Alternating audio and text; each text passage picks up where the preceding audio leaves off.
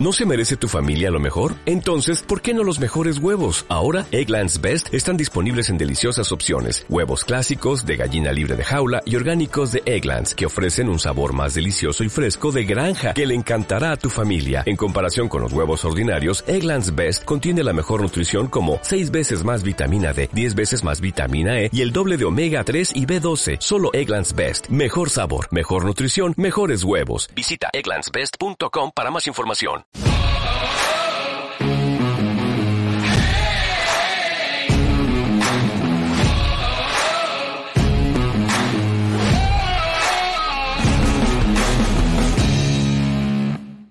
¿Cómo están? Bienvenidos, los saludamos con mucho gusto. Episodio nuevo de Horror Aquí estamos junto a Carlos el Tapa Nava, Pablo Viruega. El Tapa anda pues como cada semana en una comisión, en una eh, diligencia, en una cobertura, mejor dicho, porque arranca el Clásico Mundial y ahí estarás, Tapa. ¿Dónde te encuentras ahora? Te saludo, ¿cómo andas? ¿Qué tal, Pablito? Qué gusto saludarte a ti y a toda la banda que nos hace el favor de escucharnos. Cuando, por cierto, la semana que entra cumplimos tres años con, con Huddle eh, estoy en Phoenix, Arizona, donde mañana arranca la actividad en el grupo C del Clásico Mundial de Béisbol, donde están México, Estados Unidos, Canadá y Colombia, además obviamente de, México.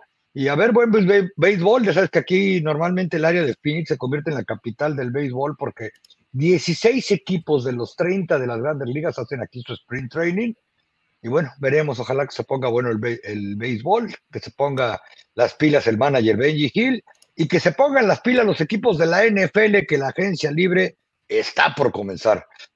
Está por comenzar, de hecho ya este lunes, Tapa. Eh, bueno, a ver, parte de la agencia libre ya inició y de eso vamos a estar platicando. El tema de los jugadores franquicia, se nombraron a seis jugadores franquicia. Seguramente ustedes ya lo saben, los más conocidos, pues era el tema de Lamar Jackson, era del que se esperaba. Eh, Tony Pollard, corredor de Dallas, ya nos darás tapa los detalles de por qué lo etiquetaron a él, qué ocurrirá con Sicket Elliott, pero para que no se nos peinen y pues para que no se nos pongan este eh, agrios y pues para que no se nos pongan eh, pues como suele ponerse. todo.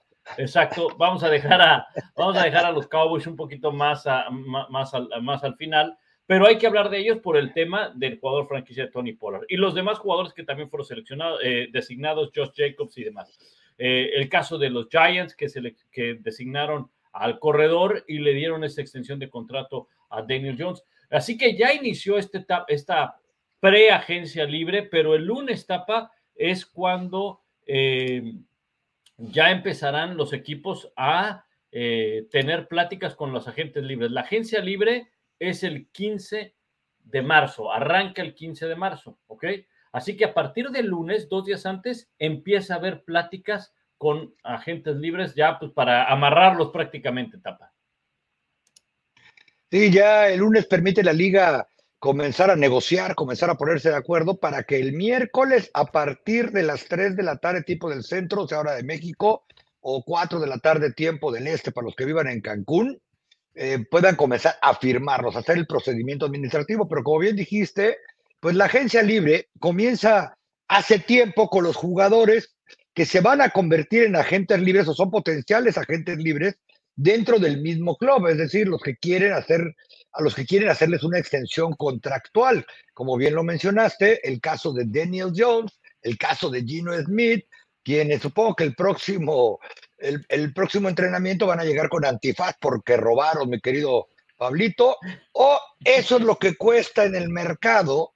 No nos vamos a poner con la típica dosis de si vale o no vale, pero oye, eso que le dieron a Gino Smith, que incluye 52 millones de dólares de salario para el 2023, de los 105 por lo que lo firmaron, o los 160 kilos que le aventaron a Daniel Jones, prácticamente todos garantizados, la verdad te habla de la escasez de capacidad para jugar la posición de coreback en la NFL.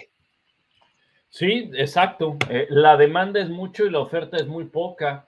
¿no? Eh, eh, la verdad es que hay, muchos equipos que están buscando corebacks eh, y que realmente no, no hay tantos de los cuales puedas descargarle responsabilidad, de los cuales puedan tener consistencia, de los cuales puedan ser, pues, ya, ya no digamos el futuro de la franquicia, que eso sería lo mejor, pero que sean corebacks regulares y, demás. Por eso es que vemos, hemos visto en, años anteriores cómo brincan los corebacks de un lado para otro y demás. Bueno, pues a ver, hablando de eso, está el tema de, la, yo creo que podría la pena hablar Lamar Jackson, Daniel Jones, ya hablabas tú de Gino Smith, eh, pero creo que en el tema de Lamar Jackson hay varias cosas, Tapa, porque el equipo, como se esperaba, lo designa jugador franquicia. Lo toma como jugador franquicia, curiosamente lo pone como jugador franquicia no exclusivo. Y esto obviamente levanta ciertas eh, especulaciones, eh, pone varios temas sobre la mesa, porque el hecho de que sea no exclusivo le da la oportunidad a los equipos a partir del 15 de marzo de acercarse con Lamar Jackson y presentarle una oferta. Tendrían una semana los Ravens para igualar o mejorar esa oferta. En caso de que la igualen, bueno, pues Lamar Jackson está obligado a firmar con los Ravens. Si Lamar Jackson se va con otro equipo que le da una mejor oferta, entonces los Ravens reciben a cambio dos selecciones de primera ronda. La diferencia entre no exclusivo y exclusivo, bueno, pues es que si es exclusivo, no puede negociar más que con los Ravens, pero el salario se iba hasta 42 millones de dólares para la próxima temporada. El hecho de que sea no exclusivo, como explicaba, puede negociar con cualquier equipo tapa, pero ese salario es de 30 y ¿qué quedó? 34.2 millones de dólares para la próxima temporada. Entonces, eh, muchos empiezan a decir, bueno, pues que le ofrezcan a Lamar Jackson. Va a ser complicado que un equipo llegue y pum, le ponga tanto dinero a Lamar Jackson. Va a ser difícil. Yo creo que eh, no lo descarto, pero el pasado nos indica que no ha habido alguien que, lo haya hecho antes, ¿no? Sí, porque además de que le tendrían que ofrecer una buena cantidad de dinero y para acabar pronto, él ha rechazado 133 millones de dólares garantizados del contrato que le ofrecían los Baltimore Ravens porque, pues de acuerdo a diversos reportes, él quiere un dinero o un salario similar, incluyendo las garantías, al de eh, Dishon Watson, que fue una locura lo que le dieron los Cleveland Browns. Y tristemente se los digo desde hoy, ¿eh? eso no va a resultar. ¿Qué pasa? Que eh, en el caso de Lamar, pues dijo, ya fui MVP de la liga, he sido competidor calibre postemporada, porque no es ya, ya los llevé o no los llevé a la postemporada, una parte y la posición más importante en la NFL es el coreback, pero juegan otros 21 compañeros en el campo, por lo menos como titulares, y 53 en el roster activo, 48 el día del partido. Pero eh, el, el, tema es que en pocas palabras, con la etiqueta de jugador franquicia sin derechos exclusivos, es, vamos, te voy a dar chance de que vayas a ver cuánto vales en el mercado. Y ya veremos si lo que tú crees que vales te lo paga otro equipo y bueno, adelante, ya veré también yo si te igualo, porque ellos, eh, los Ravens tendrían el derecho de igualar la oferta, muy similar a como sucede con los agentes libres con restricciones, que si la oferta es la misma, incluyendo dineros garantizados, bonos, etcétera, eh, se tiene que ir con su equipo original. Y en ese caso, pues mal que bien los Ravens van a adquirir, como bien dijiste, dos selecciones de primera ronda compensatorias y al equipo que lo firme le va a costar el dinero que le van a dar más dos selecciones de primera, de primera ronda, ¿no? Entonces ahí es donde muchos equipos dicen, no, espérame, yo así no me llevo, ¿no? Eh, es demasiado y todavía empeñar el futuro. Yo creo que fue una tremenda maniobra de, de los Ravens darle oportunidad de a ver si es cierto que vales lo que cuestas o lo que nos quieres cobrar, si eso es lo que es tu mercado en la NFL. Dos, si te vas, pues no nos quedamos con las manos vacías como si fuera un agente libre sin restricciones.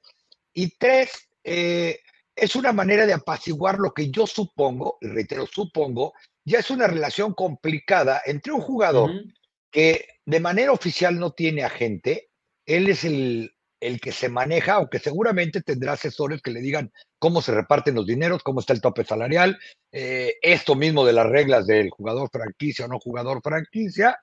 Y para Lamar Jackson, pues es una oportunidad de ver si realmente alguien le da el dinero tipo que eh, Watson que él cree que le deben de pagar. Sí, yo, eh, este es un daño colateral por lo de Dishon Watson. Eso, eso es un hecho y eso eso está más que, que, claro, porque hay, varias cosas que nos llevan a eso, Tapa. A ver, es un coreback afroamericano, independientemente de que si es mejor o peor, porque no, no, no, no caigamos en, esa, en esa situación, ¿no? de que si este es más corredor, que si no es pasador, es la posición de la NFL, punto, es la posición de la NFL. En todo caso, Lamar Jackson ya fue MVP, Deshaun Watson no lo ha sido, ¿no? nada más. Y ya no hablemos de la presión, las cargas y la fama social que trae uno y que trae otro. Ya eso es, eso es punto y aparte, es otra cosa. Son dos corebacks afroamericanos, dos corebacks en la misma división, dos corebacks contemporáneos. Entonces, ¿cuál es el argumento? Se preguntará Lamar Jackson a los Ravens de decir, ¿por qué a mí no me das lo mismo o algo cercano a lo que le dieron a Deshaun Watson?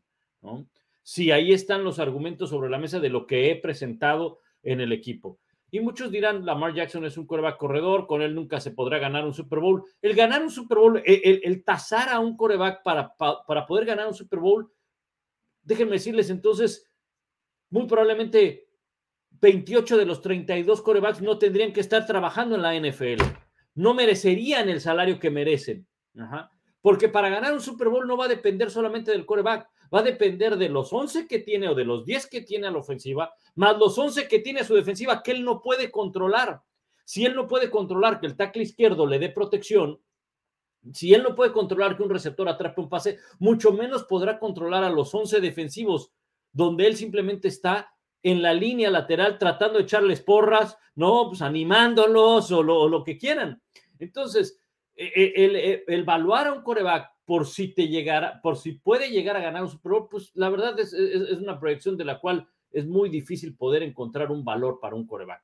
Es de acuerdo a lo que hiciste, Tapa, y de acuerdo a lo que vale el mercado y de acuerdo a la inversión riesgo que voy a hacer como directivo. Porque entonces, pues déjenme decirles, todos los corebacks no tendrían que estar ganando lo que están ganando ahora y probablemente solamente cinco cuatro corebacks podrían decir, bueno, pues, pues, sí vale lo que le están pagando, ¿no? Bueno, bueno, y esa última parte que tú mencionaste, el riesgo de la inversión, es lo que probablemente le están poniendo sobre la mesa los Baltimore Ravens. ¿Qué le dicen los Ravens? Viste a Deshaun Watson, sus últimas dos temporadas con Houston, cuando ya no había talento a su alrededor, bueno, pues eh, será potencialmente muy bueno, pero si no tiene quien le bloquee, quien le corra, quien defienda, vamos a estar sumidos en un agujero. ¿Qué pasa?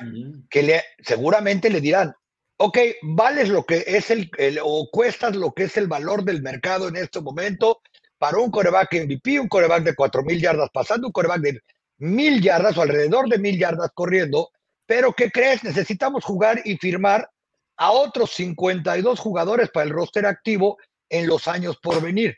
Yo creo que Baltimore tiene todos los argumentos para que uno crea que sabe manejar su tope salarial y que tratan de hacer equipos competitivos cada año sin estar con estas cosas de una reconstrucción, no, no vamos a ganar en los próximos cinco años, como salían, sobre todo antes, algunos equipos. ¿A qué me refiero? Que a la hora de poner cuánto dinero te vamos a poner a dar garantizado, ellos tienen que ver ¿A qué jugadores de los que están en el roster pronto les van a tener que dar su extensión de contrato? ¿O a qué gente libre van a tener que traer? Eh, ¿Cómo nos arriesgamos para un muchacho, mal que bien, que las últimas dos temporadas solo ha jugado 12 partidos? Si todos suponemos que pudo haber jugado más la campaña anterior, es eso, una suposición. Pero cuando tu coreback arriesga el físico como lo arriesga eh, Lamar Jackson, pues dices, híjole, no sé si estoy dispuesto a darle tanto dinero garantizado y qué tal si se me rompe dentro de cuatro partidos, ¿no? Sí. Eh, seguramente ellos mismos le han dicho por momentos, ¿sabes qué? Tírate al piso porque eh, si no tenemos coreback, pues ya vimos lo que le pasa a la gran mayoría de los equipos. Es raro el que con un coreback suplente, como surgió Brad Purdy, pueden seguir compitiendo. Eso no es la norma.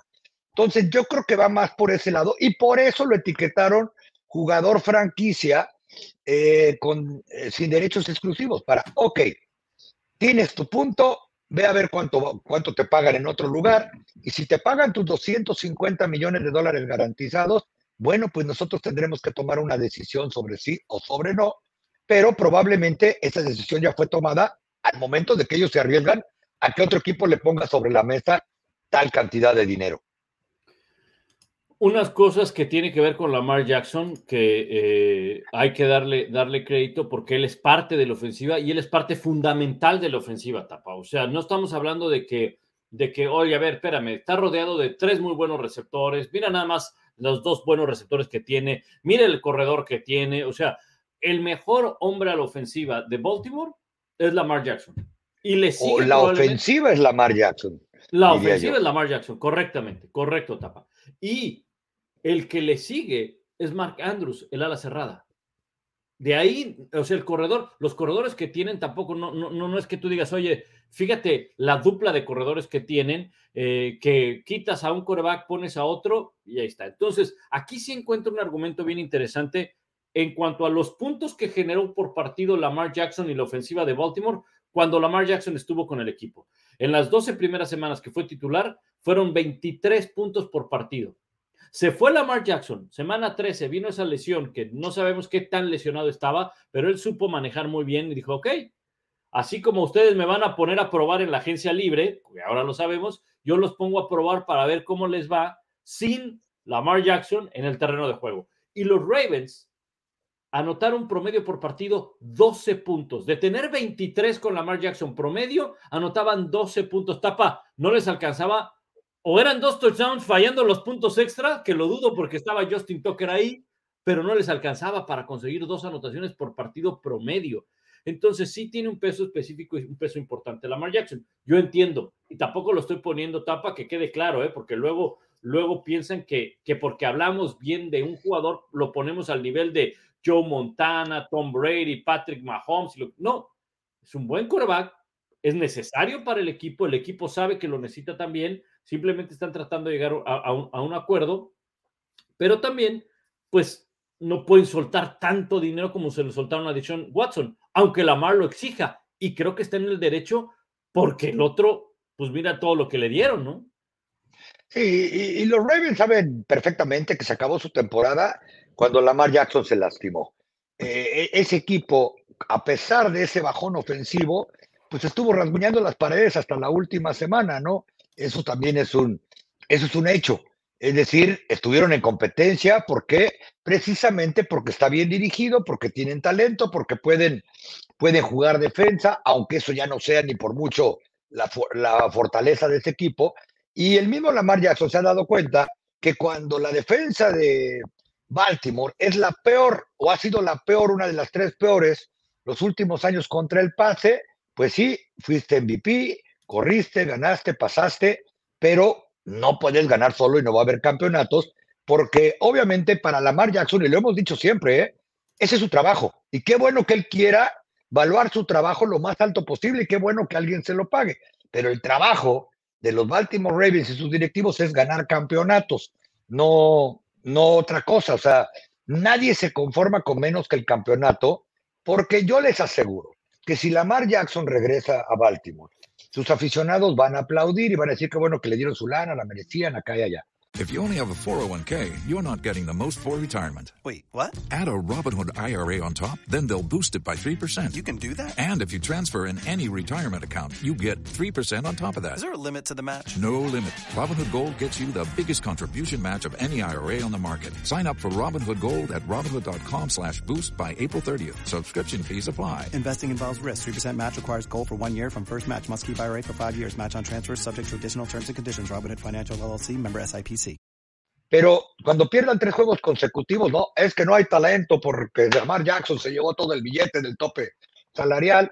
Por eso creo que tomaron una buena decisión los eh, Ravens, porque en dado caso de que regrese al equipo, porque nadie le ofrezca, que como tú bien mencionaste, e, eso indica la ley de probabilidades, cuando nadie lo ha logrado, pues tan fácil como que le van a dar sus 32 millones y medio, le ganan tiempo al tiempo, ven qué tan sano está la próxima temporada eh, Lamar Jackson no creo que si eso suceda se vaya a poner en huelga porque tristemente va a tener un golpe de realidad. Nadie me quiso ofrecer lo que yo quería cobrar. Y también, como, también estoy de acuerdo, ¿no? Es un hecho que él dice, oigan, espérenme, pues si yo, si a Gino Smith le van a dar 52 millones y ya le aseguraron tres años por 105, cámara de gases, ¿no? Yo qué onda. O sea, sinceramente, Daniel Jones lo he visto jugar dos veces por año desde que llegó a la NFL eh, Daniel Jones tuvo un año normal o bueno comparado con lo que solía hacer. Y la Mar dirá, oye, espérame, está bien que este cuate corra como trompo, eh, pero para pasar y jugar la posición, pues no estamos ni siquiera en el mismo nivel, ¿no? Cálmense. Este, en fin, por eso yo creo que esto fue una buena decisión de los Ravens. Creo que le están dando la posibilidad, por eso digo también en cuanto a su relación con Jackson, ok, ve a buscarte chamba y si te la dan, te vamos a felicitar, te vamos a despedir con un abrazo, porque yo les digo que si alguien le ofrece 230 millones garantizados, los Ravens lo van a despedir hasta de abrazo. Y dentro de 15 años van a llevar a hacerle un homenaje, un homenaje, un homenaje en el estadio. Sí, sí, no, no, no, no. Le van a hacer la, la mayor de las, de las despedidas, la más grande de las despedidas que se haya visto en Baltimore. ¿no? vaya, ni a Rey Luis, ni a Rey Luis. No, y más de un jugador lo va a contratar de agente, además. Sí, claro. Oye, por último de Lamar Jackson, hablabas el tema de, de, Daniel Jones y vamos para allá porque hay gente que está opinando. Estoy aquí poniendo varios de los saludos al aire y demás en pantalla y, eh, en un momento más daremos eh, respuesta, seguimiento a varios de sus comentarios, perdón. Oye, nada más por último, hay gente que dice, bueno, que tomen las dos primeras elecciones, pues ya Lamar Jackson probablemente ya entregó lo que tenía que entregar o entregará un poco más en la NFL, pero esas dos primeras elecciones, no se olviden, las dos selecciones de primera ronda, más allá de donde sean, si, que no van a ser, obviamente serán, me imagino, en, en, en el lugar que le corresponde al equipo que lo firma, ¿no? Pero Vamos a suponer que son dentro de las primeras 10 tapas, primeras elecciones, ¿no? o sea, ¿qué te garantiza que las dos selecciones que vas a tener van a brillar en la NFL? O sea, ¿cuántas veces no hemos visto que un muy buen coreback no acaba por rendir? Y de todas maneras, le cuesta trabajo a un muy buen coreback. No es de que llegue, eh, ya tengo la primera selección del draft, es un coreback y vamos a ser campeones. No manche, no es así, o sea, no es así. En ocasiones es, oye, esto es una realidad. Lamar Jackson es una realidad en la NFL y me podrán poner cualquier cantidad de peros, 10 mil peros. Sí, pero es una realidad ya probada. La otra viene de algo que se llama draft, que lo sabemos, Tapa, el draft es un borrador, es un borrador, esa es la traducción del draft, es una proyección el draft. Tú no sabes cómo le vaya a ir eh, a un jugador y tú no sabes, además, si te toca la quinta selección, se habrán llevado los dos mejores corebacks de esa generación, probablemente. O sea, no es una garantía, no puedes hacer ese intercambio de una realidad a una proyección. Eso por un lado. Por otro lado, pues sino que le pregunten hasta equipos que, eh, que tienen un coreback de primera ronda que son una realidad. Ahí está Josh Allen, por ejemplo, con Buffalo, que a pesar de que está rodeado de talento, no han podido amarrar eso eh, para un campeonato. Y no estoy diciendo que Josh Allen haya quedado a deber, porque no lo creo. Sigo pensando que a pesar de sus intercepciones, este tipo está muy por arriba de las expectativas. Pero eh, el trabajo de un equipo, reitero, y no se conforman con menos, y menos cuando ya vieron que traen un coreback estrella, que tienen talento en la defensiva, en la ofensiva, etcétera, los aficionados exigen campeonatos. E, e, ese es el, el tema. Entonces, yo les aseguro que Baltimore eh, estuvo hasta examinando el mercado quizá que tenían para hacer un canje, trayendo un coreback eh, joven de algún otro lado. Es decir, como le hacen en el béisbol, cuando ven que no van a poder amarrar a un, jugador o ven que les va a pedir la mitad del estadio para firmar, ¿qué hacen? Lo ponen en la fecha límite de canje disponible, aunque a veces nadie nos enteremos. Después te enteras dos, tres años después de qué crees. Eh, pues no, no quisieron dar nada, pero los tales estuvieron marcándole a todos los gerentes generales de la NFL, del béisbol, de la NBA, porque también el otro equipo se, tiene que asegurar de que va a poder quedarse con ese jugador en los años por venir para que valga la pena su inversión. Entonces dice, ¿qué tal si no le podemos, no llegamos a un acuerdo a largo plazo con él? Entonces nos va a ir, perdemos las dos rondas o lo que les hubieran pedido cuando hubo mercado de canjes. Entonces, esto es lo más similar, creo yo, una franquicia, un jugador franquicia sin derechos exclusivos, ¿no? Ve, salte, vemos cuánto en realidad cuestas en la NFL, en cuánto estás valuado. Y si te vas, bueno, por lo menos me van a dar dos primeras selecciones para quizá tratar de encontrar al coreback que me lleve a ganar campeonatos. Y el quizá no significa que afuera tengan que venir del draft a lo mejor deciden, bueno, pues vamos a cambiar nuestras dos selecciones por Pat Mahomes, ¿no? Y este, ahí vemos cuánto vale Pat después. Eh, por supuesto, estoy exagerando y eso no va a suceder, pero eh, pues a, a lo mejor Baltimore bueno, no a lo mejor, es un hecho, Baltimore tiene su plan B, si Lamar Jackson casualmente termina en otro equipo, a ellos les dan dos selecciones, porque Baltimore no se va a declarar incompetente para ir a playoffs, porque ¿qué creen? Se fue Lamar Jackson, no. Ellos van a tener que moverse rápido a partir del miércoles para ver cuál puede ser su plan B. Exacto. Eh, por cierto, tienen hasta el mes de julio, 17 de julio, 15 de julio, para firmar a la etiqueta de jugador franquicia. Durante todo este tiempo, Lamar Jackson y los jugadores designados franquicia, bueno, pues pueden seguir en pláticas para eh, tener ese contrato a largo plazo. Incluso firmada la etiqueta de eh, jugador franquicia pasando el mes de julio, bueno, pues ya juegan, obviamente están en la temporada y en la temporada se puede llegar a dar ese contrato a largo plazo. Hay que mencionar algo, nada más por último, e, esto, esto me lo encontré, que el último en ser designado jugador franquicia en la posición de corebacks fue Kirk Cousins, 2016, no le dieron contrato a largo plazo, firmó su, su, etiqueta y no le dieron contrato a largo plazo. De hecho, los jugadores etiquetados como corebacks no exclusivos o exclusivos como corebacks, solamente hay un caso que lo colocaron como no exclusivo y se fue del equipo. Matt Castle, 2009 con los Patriots. Y no es que otro equipo haya llegado a presentar una, un, una oferta para Matt Castle. No, lo cambiaron, los Patriots lo cambiaron a Kansas City. Por eso digo que no se ha visto en el pasado que un equipo llegue y le robe, no le robe, sino que le presente una oferta a un jugador no exclusivo etiquetado franquicia. Tapa. Ahora, eh, ajá. No, perdón. En descargo nada más de esto, es que Matt Castle no estaba en el mismo renglón, por ejemplo, o no creo que haya un antecedente de un coreback en el mismo renglón de rendimiento que ha tenido Lamar Jackson. ¿A qué voy con esto? A que yo les aseguro que Matt Castle o Juan o Cousins o quien fuera no tenía las pretensiones como que sabemos todos que tiene económicas de Sean Watson. Es decir, aquí no solamente es eh, aviéntate ese trompo a la uña, sino estás dispuesto a darle el dinero que quiere para que se quede a largo plazo. Si eres Washington, por ejemplo, que se ha hablado de algunos de los equipos que pudieran estar interesados que, eh, por el tipo de juego, por lo que hay alrededor, está Washington interesado en darle, sin importarlo de que si están vendiendo o no, estoy poniendo un caso hipotético, eh, a darle que llegue y no se les vaya a ir pronto, porque no, yo les advertí desde un principio a los Ravens, y supongo que ustedes lo leyeron en todos los periódicos o lo oyeron en Huddle que yo quería 230 millones garantizados.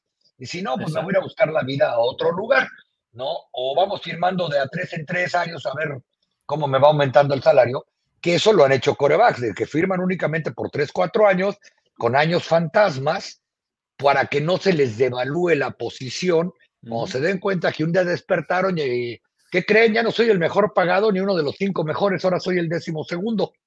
¿eh? Y eso al ratito les presento un ejemplo. Pero, ¿cómo se llama?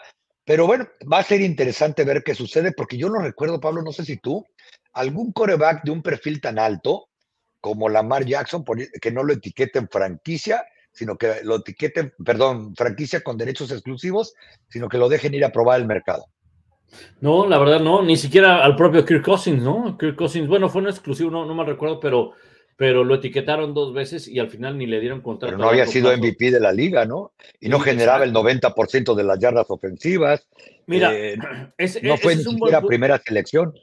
E, es, eso es un buen punto, porque déjame, antes de, yo, sé que hay otros temas, eh, pero hablabas, si había habido en el pasado un coreback eh, etiquetado como no exclusivo y haya sido MVP. Yo vi ese dato y ahora, ahora, ahora, ahora te, lo, te lo, lo, comento, porque sí hubo en el pasado, nada más que no lo, quiero dar exacto, no, no, no me quiero eh, equivocar. Porque si no me recuerdo, creo que Peyton Manning, Steve Young estuvieron en, en ese tema. ¿eh? Mira, aquí está. Lamar Jackson es el tercer coreback, ganador de MVP en su carrera antes de que fuera etiquetado eh, como jugador franquicia. Steve Young y Peyton Manning en dos ocasiones. Young y Manning, los dos alcanzaron contrato a largo plazo, pero eh, no jugaron bajo esa etiqueta de jugador franquicia durante todo ese año.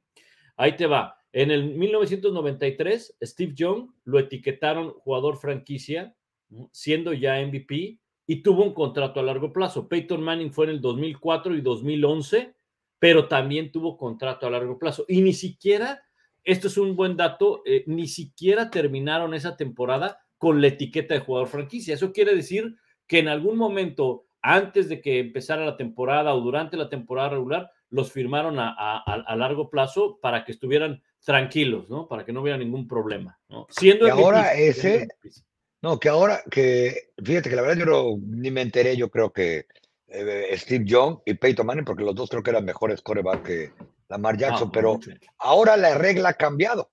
Porque recuérdate que si para el 15 de julio no pueden llegar a un contrato a largo plazo, se van a tener que esperar hasta que acabe la temporada. Eh, como se tuvo que esperar Lamar Jackson hasta que terminó la temporada para empezar a, negociar. Por eso le ponen fecha límite. Ok, si para el 15 de julio no han llegado cualquier jugador franquicia, eh, no me refiero nada más a, Lamar Jackson, Tony Pollard, eh, Barkley, eh, el que quieran. Si para el 15 de julio no, no han llegado a un contrato a largo plazo, juegan la temporada con la etiqueta de jugador franquicia y cuando acabe la temporada, otra vez nos sentamos a platicar si es que así lo deseas. Pero por lo pronto, pues así, así es la, la cuestión, ¿no? Y eso fue precisamente, Pablo, lo que trataron de evitar, por ejemplo, los Giants. Ellos tenían a dos jugadores reclutados en el mismo draft, eh, que eran Daniel Jones y Saquon Barkley. ¿Qué hicieron?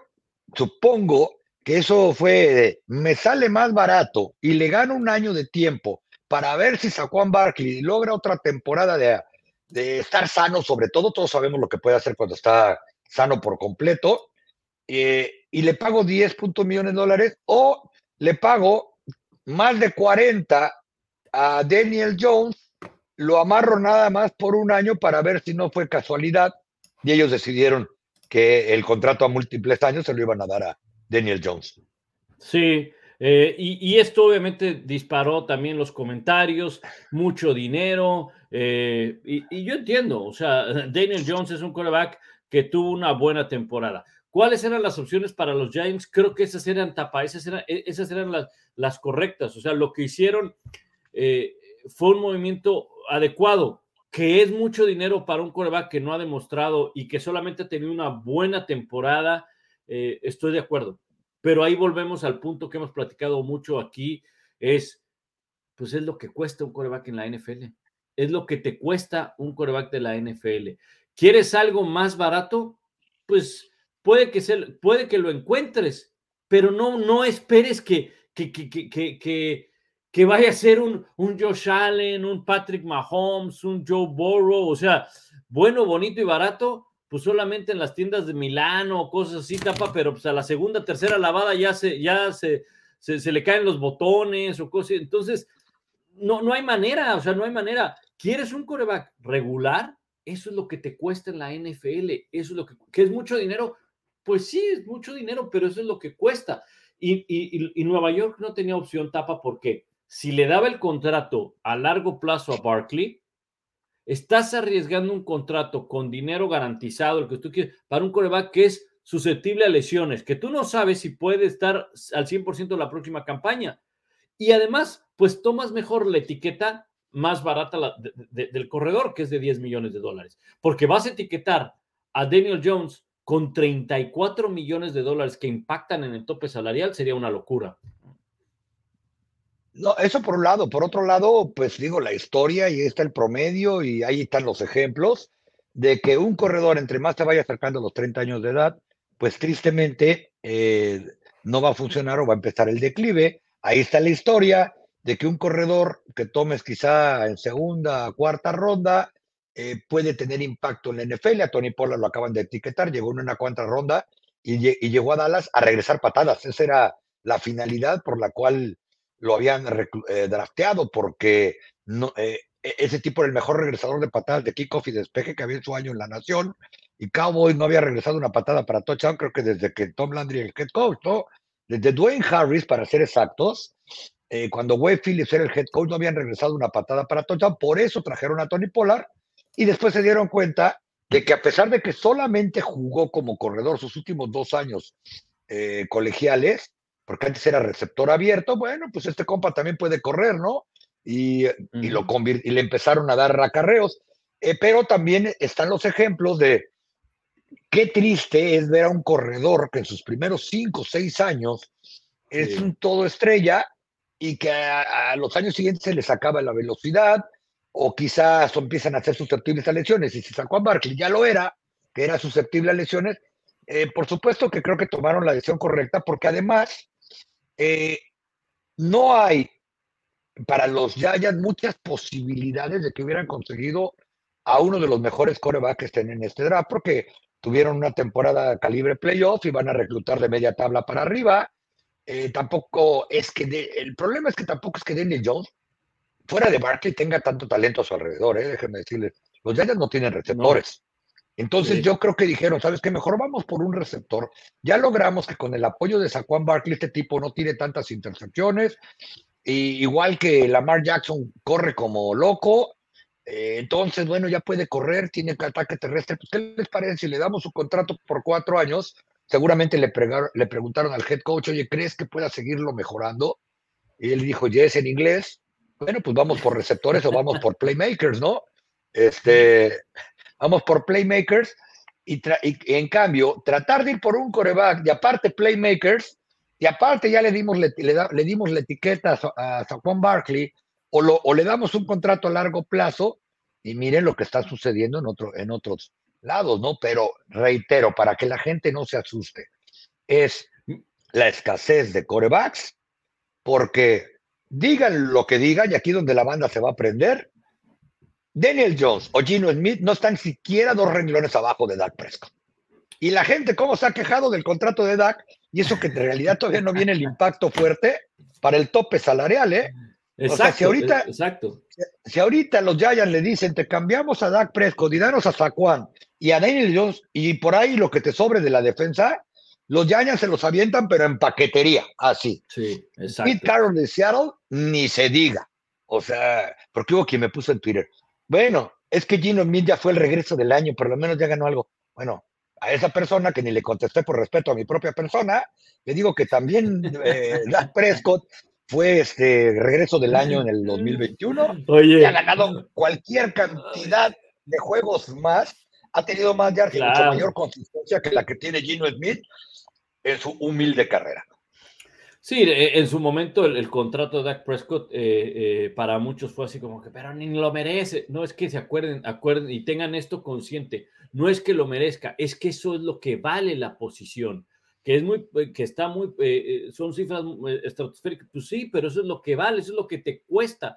No, no, no, no hay de otra. Eso es lo que te cuesta. Y ahí están los ejemplos, Chino Smith y Daniel Jones. Mira, este es el contrato de Daniel Jones y esto es un muy buen ejemplo de cómo vean en este renglón, si se alcanza a ver que dice cap hit, que es precisamente el tope salarial que impacta, el, el dinero que impacta en el tope salarial.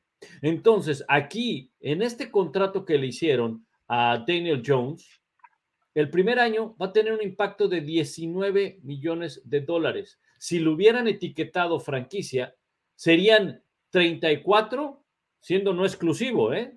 Y obviamente, pues le iban a poner la no exclusividad, obviamente. 34 millones de dólares. ¿Y qué iban a hacer con Barkley? Pues le iban a tener que dar un contrato a largo plazo. La etiqueta de Barkley son 10 millones, así que entre Barkley y Jones pues son 29 millones en el tope salarial. Al menos los tienes para la próxima temporada, que eso es lo que quieren. Los Giants seguramente tapa, no me extrañaría que en el draft tomen a un corredor. Recuerden que el corredor, oye, no se fue en primera ronda, no te preocupes. Ahí encontramos en cuarta, quinta ronda un muy buen corredor que no nos va a salir nada, nada caro. Y el primer año, tranquilo, mi hermano, porque ahí está Barkley, vete, eh, vete entrando en ritmo porque para el segundo año es cuando vas a tener la titularidad, porque estamos de acuerdo que Saquon Barkley Tapa estará un año con los Giants y al siguiente, la próxima temporada, le van a decir, bueno, muchas gracias, te queremos mucho, fuiste muy, muy bueno con nosotros, la verdad te vamos a llevar en el corazón, la comunidad siempre te va a querer, pero pues nosotros ya no te queremos aquí, ¿no? Y gracias. Así es. O, ya no te queremos pagar, si quieres caer en, otra chamba o cobrarnos 6 millones por año, pues entonces comenzamos a platicar y si no, mientras entrega tu, tu, credencial ahí de la puerta, ¿no? Oye, tapa, tapa. Este, sé que te tienes que ir ya en unos minutos por el tema de, que estás cubriendo el clásico mundial de, de béisbol allá en Phoenix, tienes cosas que atender eh, en ESPN, pero nos quedan unos 15 minutos aproximadamente. A ver, explícanos qué está pasando y disculpen acá, pero ya hablamos, vamos a hablar de los Dallas Cowboys porque también Tony Pollard fue etiquetado eh, franquicia y yo sé que también hay seguidores de los Dallas Cowboys que quieren saber esto. Tony Pollard etiquetado, ¿qué va a ocurrir con Ezekiel Elliott? ¿Qué va a pasar con Dalton, eh, Dalton Schultz, el, el ala cerrada? Lo que tengas ahora de información de los Dallas Cowboys, Tapa. Tony Pollard fue etiquetado para empezar porque creen que hoy es mejor corredor en cuanto a producción de yardas. No, no hablemos de si bloquea, reconoce defensas o no, pero creen que es el, el playmaker, el único otro junto con CD Lamb, incluso dicho ya por Jerry Jones, ¿no? ¿Qué pasa? Que la etiqueta no es cara, 10.1 millones de dólares. Entonces, esto va a desencadenar eh, una reacción que incluye que si sí que se queda en Dallas es porque va a tener que hacer una reestructuración de salario que incluya la disminución de lo que va a ganar. Él está programado para ganar más de 16 millones de dólares y créanme, los Cowboys no van a pagar 27 millones de dólares por dos corredores que representa del nuevo tope salarial casi el 14%. No lo van a hacer. Eh, sé de muy buena fuente que sí que Elliot sí le ha dicho a la directiva que, que, está dispuesto a reducir su salario, pero seguramente será bajo las condiciones que a él medio le convengan. No les va a decir, ok, vamos a reestructurarlo, me pagan la mitad y nomás me dan un año de contrato. Pues no, probablemente les va a decir, ok, fírmeme por otros cuatro años con menor salario. Y si no, como ese dinero eh, se lo tienen que pagar porque es parte del dinero garantizado, lo que él está afectando en el tope, pues él va a ir a buscar a otro equipo y entonces con lo que le dé Dallas y lo del otro equipo va a completar el kilo. Esto de la, de la etiqueta de Tony significa que es muy probable que Dalton Schultz ya jugó su último partido con los Cowboys porque de acuerdo a las diferentes clasificaciones, este muchacho a la cerrada que nunca dio un problema, que eh, fue graduado de Stanford, que en el 2020 estuvo a punto de que lo cortaran porque le dieron el dinero a Blake Jarwin, etcétera, etcétera, etcétera está entre los 10 agentes libres más cotizados que hay en toda la liga, de acuerdo a básicamente todas las clasificaciones.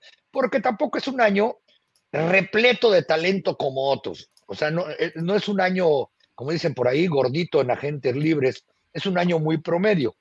Eh, la mayor, y eso ya lo sabían los Cowboys, que se va a ir, eh, por eso trajeron a Jay Ferguson en el draft anterior, por eso se quedó en el equipo el novato y tuvo un temporadón Peyton Hendershot, eh, un muchacho que llegó sin draft, agente libre, y por eso los Cowboys van a ir por una ala cerrada por ahí de la segunda o tercera ronda este año. Eh, lo que realmente les preocupa, pero se dieron cuenta que tampoco podían pagarle cantidades exorbitantes de hacer un contrato tan largo, es el safety Donovan Wilson. Donovan Wilson ha crecido cada año. Su primer año lo pasó en el equipo de prácticas, básicamente. Es más, nadie pensaba que ni que se iba a quedar. Es otro novato, agente libre fuera de draft. Me hace que a uno de esos scouts de Dallas, más de un equipo debería llevárselo de gerente general, de los que encuentran a los Terrence Steele, a los Dalton Schultz y a los este, Donovan Wilson. A este muchacho, si lo hubieran etiquetado, porque sé que estuvieron a punto de hacerlo, les costaba más de 14 millones de dolarucos. Pero ¿qué pasa? Que en esa posición creen ellos que tienen el talento suficiente, porque ahí está Malik Hooker y ahí está probablemente el segundo mejor jugador defensivo que tienen los Cowboys, Jaron Kears a quien dentro de unos meses también van a tener que empezar a echar cuenta porque les aceptó una renovación de dos años. Se le acaba en el 2023. Y este compa va a cobrar. Y va a cobrar en serio. Exacto. Oye, Tapa, mira, la gente eh, lo, está diciendo y lo acabo de verificar aquí en la página de ESPN en inglés con tu buen cuate, tu amigo Todd Archer, eh, que escribió eh, sí, pues es tu cuate y me consta, es tu, cuatacho. Este, me lo has presentado. Llevo 19 años trabajando con él, incluyendo años en el Dallas Morning News. Todo un personaje, por cierto. Un, personaje. Bueno, eh, acaba de publicar una nota en la página de ESPN donde hay una reestructuración de contratos tanto para Dak Prescott como para Zach Martin, con lo cual van a liberar espacio en el tope salarial de unos 30 millones de de dólares. Unas reestructuraciones que tú no las has dicho, Tapa, eh, en, otras ocasiones, no es eh, en ocasiones pensamos de que le reestructura el contrato a Dak Prescott. Ah, ya ven, está jugando mal, ya le mocharon lana y esto y lo otro. No, son reestructuraciones que ya se tienen contempladas en cláusulas en el contrato, ¿no? Sí, las hace válidas el equipo en este momento, que ambas ya sabíamos. La que sigue es la de Ezequiel Elliott y también sé de buena fuente que están hablando de nueva cuenta con de Marcus Lorenz, nada más que de Marcus Lorenz, él sí redujo su salario hace un año, se hubiera ido, a cambio de que tiene etiqueta de no cláusula, eh, perdón, de no canje, y a cambio de que le garantizaran que él va a jugar toda su carrera en Dallas, ¿eh? literal. Este, fíjense, eh, y bueno, no lo culpo, todos en algún momento decir, preferimos la seguridad que ver qué va a suceder, ¿no? Pero lo de Prescott y San Martín, como tú dices, cada año se los han reestructurado, como cada año se lo reestructuraban a Tony Romo, como se lo reestructuraron muchas veces a Troy Aikman, eh, no son castigos en este momento para ellos, porque pudiera ser un castigo probablemente para Zeke Elliott si le bajan el salario, pues iba a ser un castigo porque creen que ya no rinde o ya no produce las yardas que solía rendir cuando le dieron ese contrato. Entonces, pero lo más probable es que Donovan Wilson se fue. Eh, Leighton Van Der Esch, yo creo que se va a ir. Bueno, de eso podemos platicar después. Pero esa, esa es la reacción inmediata que va a suceder por lo del eh, jugador franquicia de Tony Pollard. Que se van a ir Wilson, se va a ir este eh, Dalton Schultz y este va a ganar un billetón, créanmelo. Y se va a ir eh, muy probablemente Leighton Van Der Esch. Leighton Van Der Esch no voltearon ni a ver la etiqueta. La etiqueta valía más de 20 millones de dólares tuvo un muy buen año comparado con los anteriores tres, pero los Cowboys literalmente eh, lo dijeron la semana pasada. Queremos que Leighton Van Der se quede por el precio adecuado. Que tuvo una gran temporada, bien, que nos demuestre otra gran temporada. Así lo dijo Stephen. Cuando empiezan a hablar así de agresivos, es porque ya, ya empacó. ya, ya, no vive ni en Frisco. este, la casa está en renta. Exacto, cuando ya, ya puso en renta su casa. Pero eso es básicamente lo que está sucediendo ahí con los Cowboys. Ahora, otra que está sucediendo es que en este momento Will McClay y sus secuaces están aquí en Arizona, a unas cuantas millas de donde estoy, viendo a Odell Beckham Jr. Eh, la verdad, no sé cómo esté Odell Beckham Jr., lo que sí sé es que ya tiene 30 años. Yo no sé si esa obsesión que tienen los Cowboys desde hace un año por contratarlo, en realidad valga la pena. Ellos lo dicen abiertamente. Si viene OBJ, es para hacer eso lo dicen ahora, no lo decían el año pasado. Es para ser el segundo receptor. Porque vaya sorpresa que nos llevamos todos con CD Lamb. Yo, la verdad, por ahí el tercer juego decía que Dios lo agarre confesado este tipo, ¿no? O sea, de receptor uno tiene lo mismo que yo, o sea, nada. Pues el tipo, a partir de la semana 4, eh, volteó para enfrente y nunca más volteó a ver para atrás. Es un jugadorazo, porque no solamente es lo que cacha, son los pantalonzotes que tiene le gusta el contacto y tiene una velocidad en campo abierto. Es el, es el Sid Lamb que vimos en Oklahoma, literalmente, ¿no? De acuerdo. Y entonces quieren traer a OBJ bajo el argumento de que para que le quite responsabilidad a Sid Lamb y que sí necesitan receptores. Estoy completamente de acuerdo, pero creo que deberían de buscar a otro, porque tú crees que OBJ va a estar contento con el aparador que es Dallas en términos de fútbol americano, pero estando a la sombrita de, y que el que sale a dar rueda de prensa sea CD y no BJ.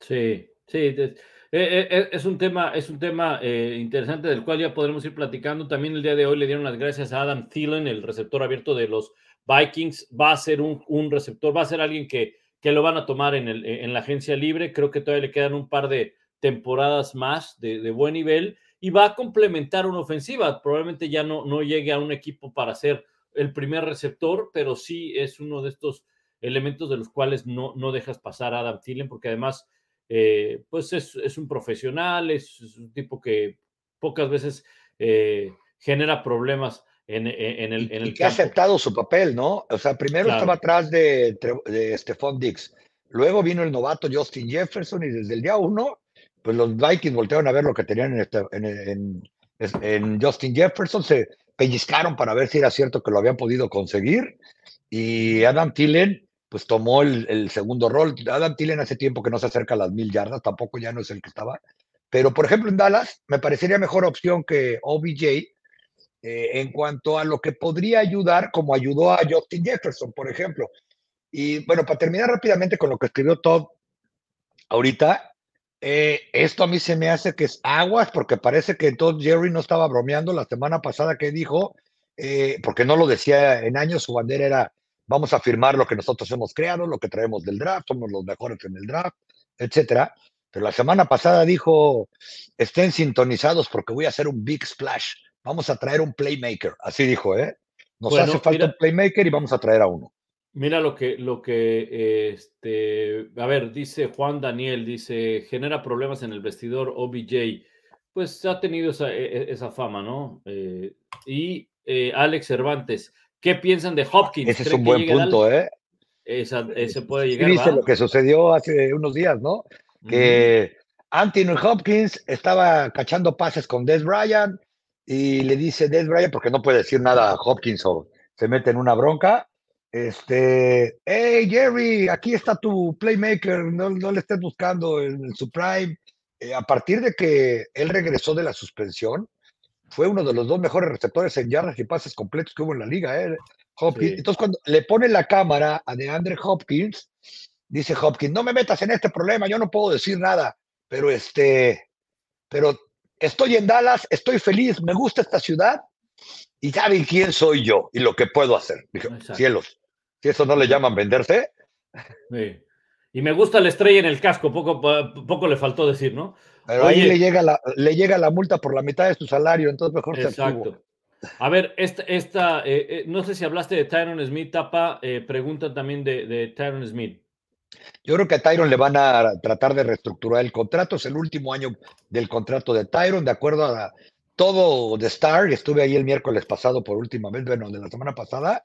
Este, quieren que se quede, pero muchos creemos que yo creo que ya le deberían de dar las gracias porque son 16 millones de dólares son su salario en el 2023 para que juegue 6, 7 partidos. Es complicado, pero los Cowboys creen que como es muy probable que se vaya a Conor McGovern, van a mover a, a Tyler Smith de guardia y quieren poner otra vez de tackle izquierdo a Tyron. Muy bien. eh, nos quedan un, un par de minutitos. El Tapa se tiene que ir a la cobertura del Mundial. Y ahora, ahora me disculpan, pero Sí. se les ocurre hacer en día de No, práctica de bateo y conferencia de prensa. Mi vecino, por cierto, fan de los Cowboys, al gran Benji Hill, que es el manager de, de, ¿cómo se llama? De México. A ver, este dice, eh, ¿cuánto tiempo tienes, Tapa? ¿Ya tienes que ir?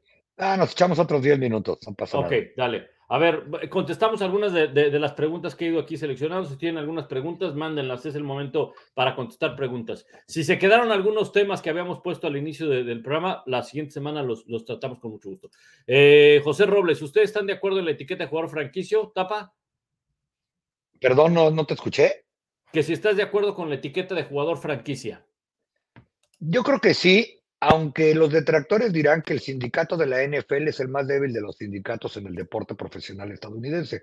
Pero yo creo que sí, yo sí estoy de acuerdo con la etiqueta de jugador franquicia, porque acuérdense que el jugador franquicia generalmente va para un muchacho que ellos criaron de alguna manera, ya sea que lo trajeron como draft o que le dieron la oportunidad como agente libre fuera de draft. Sí, yo, yo, yo estoy de acuerdo. Yo creo que es una de las herramientas que tienen los equipos para tratar de proteger y, seguir negociando. No necesariamente, eh, en un principio la etiqueta de jugador franquicia era muy atractiva para los jugadores porque decían, a ver, espérame, en un año voy a ganar muchísimo dinero. Después dejó de serles atractiva porque ellos siempre buscaban tener contratos a largo plazo. Hoy en día no solamente es el contrato a largo plazo, es el dinero garantizado en ese contrato. Entonces, ya no les agrada, les incomoda, de hecho, a los jugadores la etiqueta de jugador franquicia, a, lo- a los equipos tampoco no les gusta etiquetarlo porque saben que tienen que dar mucho dinero, pero les da tiempo para poder seguir negociando. Creo que es una, es una buena, una buena Yo creo que es ganar, ganar para ambas partes. A los jugadores no les gusta porque acuérdense que es un deporte en el que están a un golpe de que se acabe la carrera o están a un año, como bien dijiste, de ganar tiempo, pero también pueden perder tiempo si no, si no repiten un buen desempeño. Por ejemplo, este muchacho Hassan Reddick de Filadelfia. Para mí tuvo la mejor temporada de cualquier defensivo, nada más que nadie, nadie lo conocía hasta que llegaron los playoffs.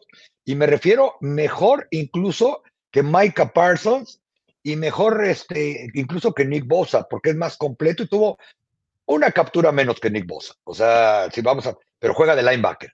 Eh, a este muchacho, si este año eh, fuera elegible para jugador franquicia, ya le hubieran puesto tres etiquetas. pero a él no le hubiera gustado porque sabe que si él hubiera sido gente libre este año, le dan contrato por seis años. De acuerdo. Eh, a ver, hay más preguntas, comentarios. Bueno, Fernando López, perdón, le mandamos. Sean Lee, acuérdense, firmó un año como jugador franquicia, su último en Dallas. El último lo jugó como jugador franquicia y la ya no nadie ni siquiera le ofreció un contrato de NFL. Exacto. Pierden mucho ambas partes, tanto Ravens como Lamar, si este último se va, creo yo, dice Fernando. Eh, gracias por el comentario de Fernando. ¿Por qué dicen que no hay oferta de coreback en la actualidad? Para mí siempre ha sido así. Muy pocos son buenos y los demás equipos a buscar en el draft. Eh, yo estoy de acuerdo, José. Yo, yo nada más le quitaría algo. El, el, el, de que pocos sean buenos. O sea, los que llegan a la NFL, créeme que todos son muy buenos. Lo que pasa es que eh, se separan y, y, y, ves corebacks élites, ves corebacks extraordinarios, pero para que llegues a la NFL siendo coreback, es que, y eres titular, es que créeme que fuiste un muy, pero muy buen coreback desde la Oye, preparatoria él, colegial. ¿no? no, pero él mismo se respondió, ¿no? Dice, no hay oferta, y luego dice, hay pocos que son buenos, pues por eso no hay oferta. Claro. ¿No? O sea, eh, vamos a ponerlo en las palabras de él, él mismo se respondió. Como no hay tantos tan buenos, voy a decirlo así, tan buenos, este, pues por eso es que la posición se ha incrementado de sobremanera. Aparte es una liga de pases, esa es la verdad. ¿Por qué creen que los corredores cada vez cobran menos o cada vez son más reemplazables? Eh, ha cambiado los tiempos en la, N, en la NFL. Correcto. Dice Francisco eh, Miranda, ¿pueden hablar algún día de la LFA y de lo que ocurre en el fútbol americano en México?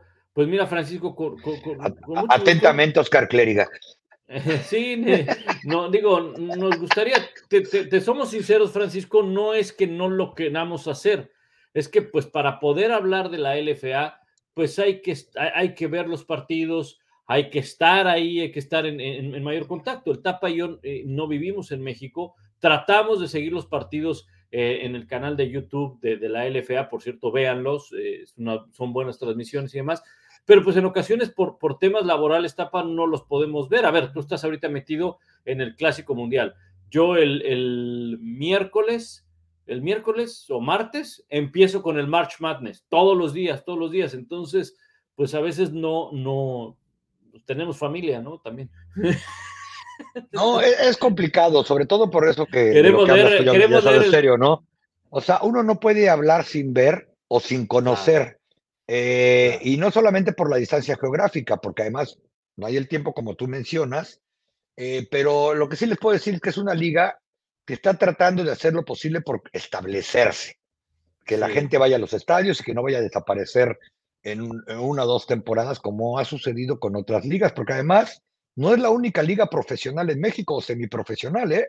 Hay, hay otra liga más en, en México también, pero aquí conozco parte de, la, de, los, de, los, dueños de equipos y son gente que han invertido en otros deportes y les ha ido bien. Por ejemplo, están los dueños de los Cholos de Tijuana y los dueños de los Zaraperos de Saltillo.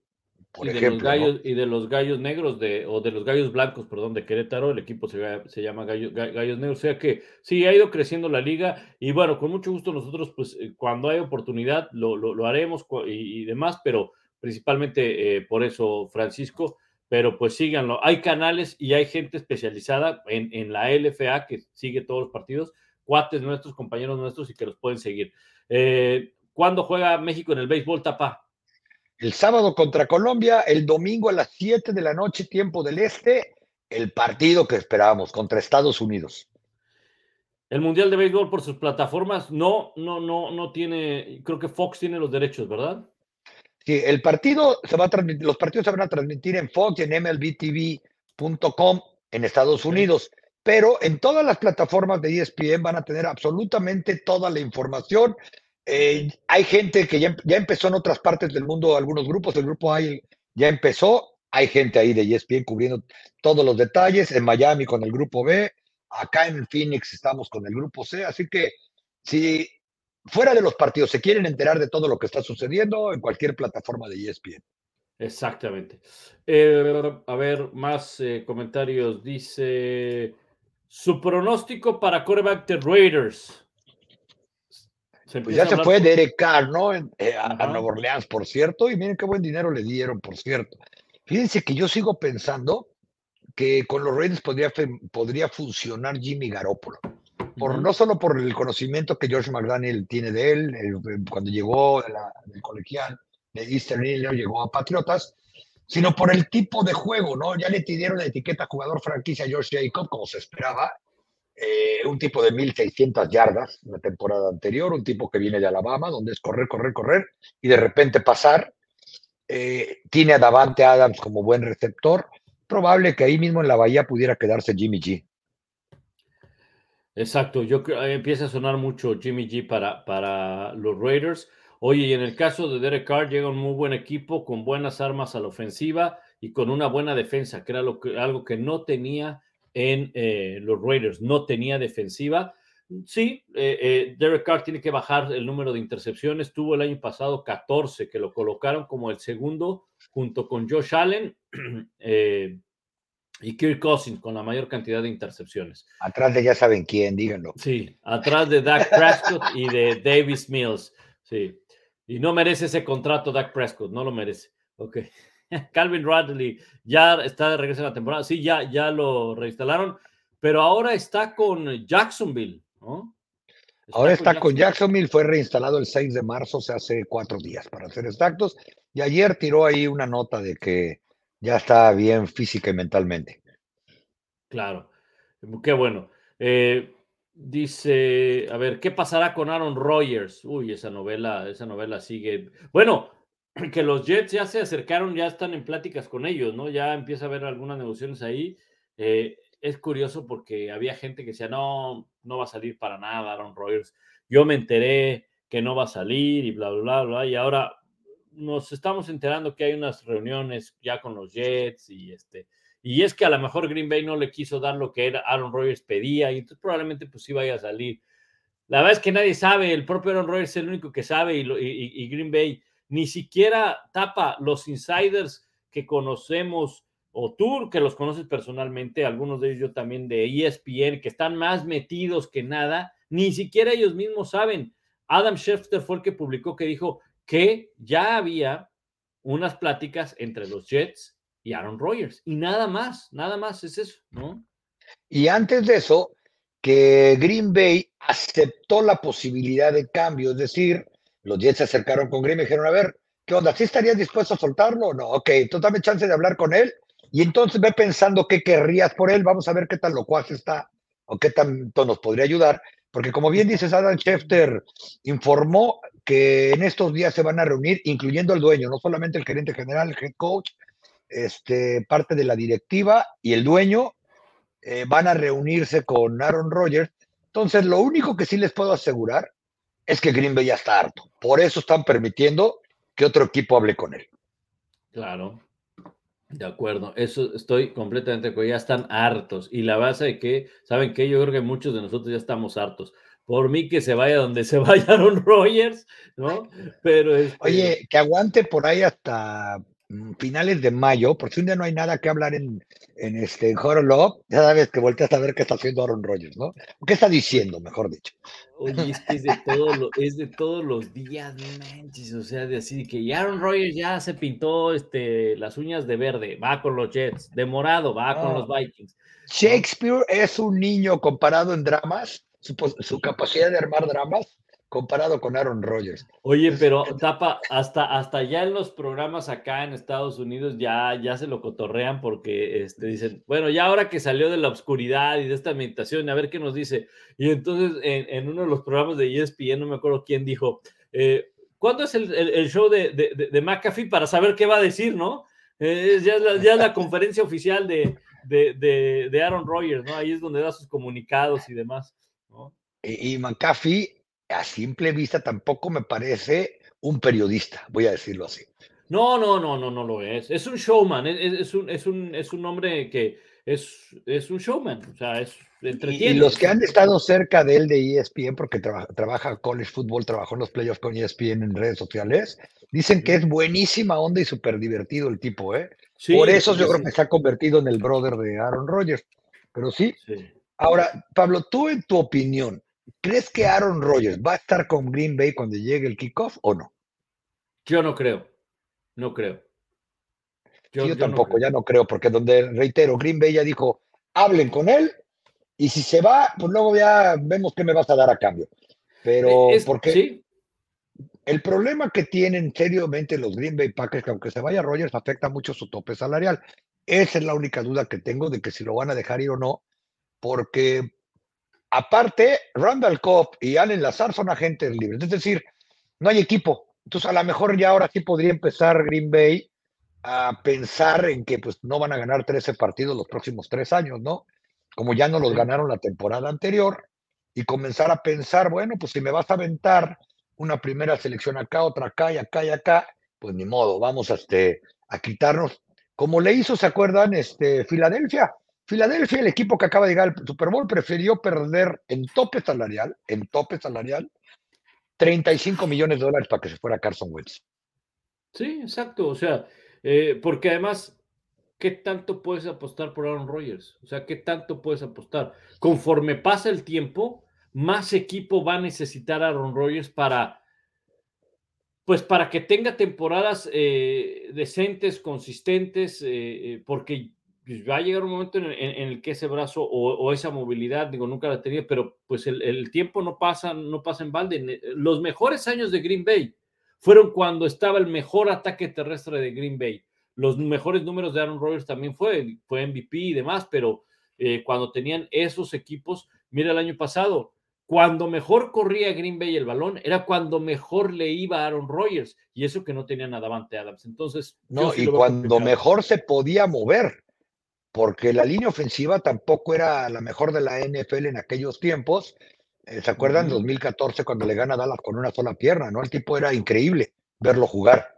Pero si le vas quitando todos esos co- situaciones alrededor de él, pues entonces, eh, y que gana cincuenta y pico de millones, eh, y que aparte se la pasa grillando, menospreciando al club, a sus compañeros, este, en fin, todo lo que sabemos, pues el resultado es Jets, mucha suerte. Y eso, de esa manera le contamos aquí a, a la persona que nos, nos pregunta que el pronóstico para, para Aaron Rodgers y los Jets, probablemente, probablemente pueda ser, tienen buen equipo. Es Oye, el mira, único, ¿verdad? Hasta ahorita que yo me he enterado que Pues pidió sí. permiso para hablar con él, ¿verdad? Sí, es, es- es el único. Mario Valdés, eh, muchas gracias. Sola para informar que la operación de Brock Purdy fue exitosa. Según el doctor, se espera que empiece a lanzar en tres meses. Esperemos y siga bien. Muy bien, gracias Mario. Gracias por. Muchísimas gracias, Mario. Esa información. Y este, saludos al doctor de tu parte, carnal. Oye, por cierto, San Francisco recibió siete selecciones suplementarias de draft por parte de la NFL por los jugadores que se han ido en agencia libre o como sea. A mí se me hace que van a traer otro coreback también de una ronda baja. Puede ser, puede ser. Eh, ya te tienes que ir, Tapa. La última, Anael González. Pronóstico, Tapa, aprovechando para México en el clásico. Yo creo que México va a llegar al- a, las- a la segunda ronda en Miami a partir del siguiente fin de semana, o sea, de este al otro. Pero tiene que, como dijo ayer Benji Hill, tiene que ganar mañana contra Colombia. Eh, básicamente, Estados Unidos es el campeón reinante, está en el grupo, trae puros grandes ligas y grandes ligas de a de o sea, no, no chiquillada. Este, mientras que Canadá trae mucho prospecto de grandes ligas y Colombia unos cuantos y México trae un picheo que ayer oía al manager de Estados Unidos, dice la manera de ganarle a México va a ser librando su picheo, como diciendo no batean, pero qué bien pichar. Ayer le ganaron el juego de exhibición a los Rockies de Colorado para callar a los gringos, 12-0. O sea, no traen, no traen al maguito Roddy de chiquilladas.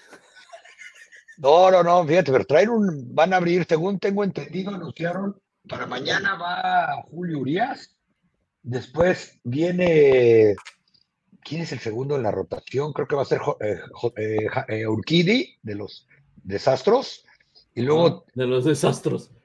sí creo que Tijuan Walker, pero él tiró ayer, entonces no estoy seguro si para, sí creo que es Tijuan Walker de Filadelfia, o sea, imagínate, esa rotación trae a un campeón del mundo y a un subcampeón del mundo. Y al segundo lugar en la votación para el Cy. Y prácticamente todo el pichón mexicano es de grandes ligas y de tabla, que dijera, tres cuartos para arriba. ¿eh? Por eso Benjamín Gil ayer decía que habría que estar listos con lo que es la regla de la cantidad de picheos, porque acuérdense que están en sprint training. los equipos obligaron esa regla para poder hacer el Clásico Mundial de Béisbol. No se permiten más de 65 lanzamientos en la primera ronda. Entonces, ¿qué hizo Benjamín? Trae de relevistas a varios que pueden ser abridores para echarse el partido entre dos. Dice José Luis Terrones que dice José Luis Terrones que Urquide tiró ante Cleveland Antier. Contra Cleveland Sí, y le conectaron dos jonrones cielos. Exacto. Este... Oye, este, eh, por último, eh, dos eh, comentarios de los Dolphins, que siempre hay gente, alguna novedad de los Dolphins. ¿Y qué, ta, qué es de cierto que Tom Brady suena para los eh, Dolphins? No, ya, ya, ese muchacho ya está retirado, está ganando. Bueno, pero sí hubo un reporte que especulaba eso acá en Estados Unidos, ¿eh? De que los Dolphins le preguntaron a Tom, ¿qué onda? Este, o alguien le mandó preguntar y que Tom Brady había dicho, ah, pues veremos. Pero como dijo alguien en ESPN, no necesita ir a los Dolphins si quiere vivir en Miami. Exactamente, exacto. Oye, nada más por último, ¿alguna novedad con Miami? Sí, Adam Schefter, nuestro compañero en inglés, eh, reportó que le reestructuraron el contrato a Terry Hill. Lo que hicieron fue mover el dinero. 10 eh, millones lo pusieron en un roster de bono, 16 millones eh, del salario fue a un bono por firma y de esta manera lograron salvar o lograron tener despacio 18 millones en el tope salarial para la próxima temporada. Es decir, le reestructuran el contrato, le mueven eso, ese dinero hacia bonos que no impactan en el tope salarial y pues eh, ahora sí ya tienen espacio ahí en el tope salarial. Eso es lo, último con respecto a, Miami, que, reportó hoy. No, y que el ala cerrada, Mike Siki, muy probablemente ya se fue del equipo, no le renovaron la etiqueta de jugador franquicia él mismo dijo hace unos días que era muy poco probable que iba a firmar otra vez con Miami. Eh, así que, pues Miami va a tener que buscar otro a la cerrada o promover alguno de su propio roster. Pero, pues, acuérdense, hace un año Miami armó un equipazo alrededor de Tua. Así que a partir del lunes que ya puede negociar, veremos si no preguntan seriamente por algún otro coreback, porque con Tua, además ya tienen que decidir si le van a dar la opción de quinto año, ¿eh? que yo creo que sí se la van a dar, para ganar tiempo, porque no es ni por mucho semejante al precio de una etiqueta de jugador franquicia. Y en el tema de todo ya hablábamos de las conmociones, también es otro tema del cual tiene que poner atención Miami en un suplente y demás. Muy bien, eh, Tapa, te dejo porque tienes que irte ya a hacer la cobertura del Clásico Mundial para las plataformas de ESPN. Un abrazo, mucho éxito en la cobertura, Tapa. Saludos. Fuerte abrazo, Pablo. Saludos a toda la banda. Ya saben, Horror Up cada semana y ahí sigan la cobertura de la locura de Mar y la cobertura del Clásico Mundial. Le digo, un fuerte abrazo, que se acerca la gente a libre. Los esperamos la próxima semana, ya lo saben, suscríbanse al canal, reciben notificaciones, denle like para que esto se comparta. El audio estará disponible en las plataformas de podcast que ustedes conocen, en las más conocidas. Y si llegaron tarde a live, ahí se queda grabado y lo pueden escuchar desde el principio. La próxima semana tendremos todo lo que está ocurriendo en la agencia libre que arranca el próximo miércoles, pero ya desde lunes puede haber pláticas con los agentes libres. Un abrazo, pásenla bien y nos vemos la próxima semana. Saludos, bye.